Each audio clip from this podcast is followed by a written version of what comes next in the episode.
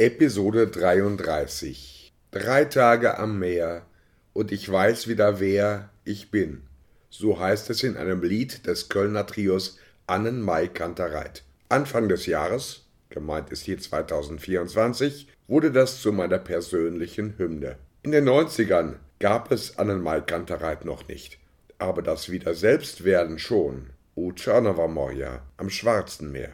Wie so oft in diesem Podcast nehme ich mein Publikum mit in die Jahre 1994, 95. Das war mein längster Aufenthalt in Odessa und der prägendste.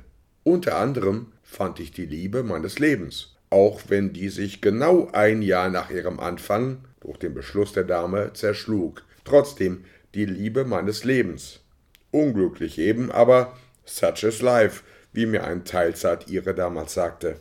Für besagte Herzensdame deren Namen ich im Podcast nicht nennen werde, schrieb ich ein Gedicht. Klar, keine hohe Literatur, ich heiße schließlich nicht Goethe, aber bis heute bedeuten mir diese Zahlen etwas. Zuletzt vor wenigen Tagen.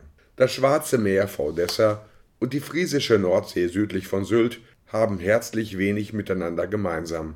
Salzwasser, aber das war's dann auch schon. Die Nordsee ist biologisch noch quicklebendig. Klar, hängt ja auch direkt am Atlantischen Ozean dran.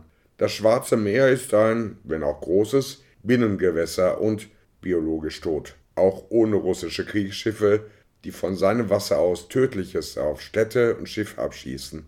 Schande über die russische Marine. Zieh endlich ab. Die Liebe meines Lebens hatte in ihrer sowjetischen Kindheit und Jugend eine ausgiebige militärische Ausbildung genossen. Und diese Prägung ließ sie nicht los, was mich immer mal wieder verstörte. Aber, und das bewundere ich heute noch an ihr, am Meer, das damals noch ziemlich lebendig war, legte sie diese Vorliebe für elegante Schusswaffen und militärische Disziplin zuverlässig nieder. Die soldatischen Rituale um das ewige Feuer der Sowjetarmee am Meeresufer stießen sie etwa ab, ließen sie schaudern.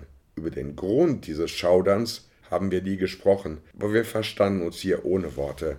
Nach einem unserer zahlreichen Spaziergänge am Meeresufer, bei dem wir meistens sehr viel miteinander sprachen, schrieb ich, zu Hause angekommen, meine Verse unter dem Titel Aquamarin. Im Podcast gibt es jetzt die instrumentale Vertonung zu hören. Der Text findet sich in der Transkription. Wie findet man die? Einfach auf podcast.lautwert.de bei Episode 33 auf Mehr klicken und runterlesen oder notfalls scrollen. Da steht's das Gedicht Aquamarin.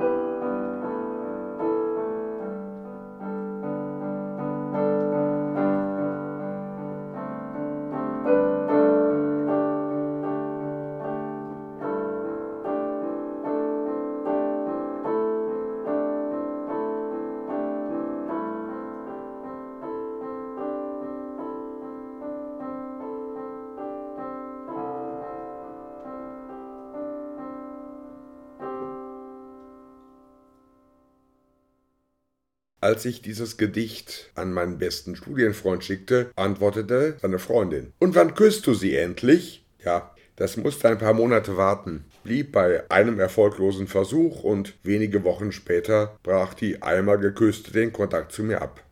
Es dauerte satte 16 Jahre, bis wir uns noch einmal trafen, uns aussprachen und so unseren Frieden machten.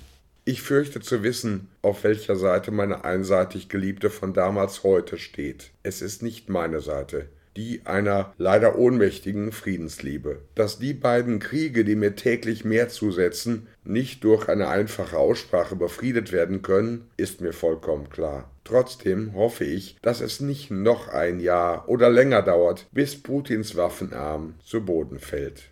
Der Kopf darf gerne dranbleiben. Jeder sollte eine Gelegenheit haben, eine Kehrtwende zu machen. Was den Preis für die unzähligen Opfer angeht, darüber informiert Sie gerne gewisser Paulus von Tarsus, Präsident Wladimir Wladimirovich. Der hat eine gewisse Erfahrung mit weniger Toten. So viel sage ich voraus, das wird nicht billig. Teurer als eine Luxusjacht mit Privathafen vor Yalta.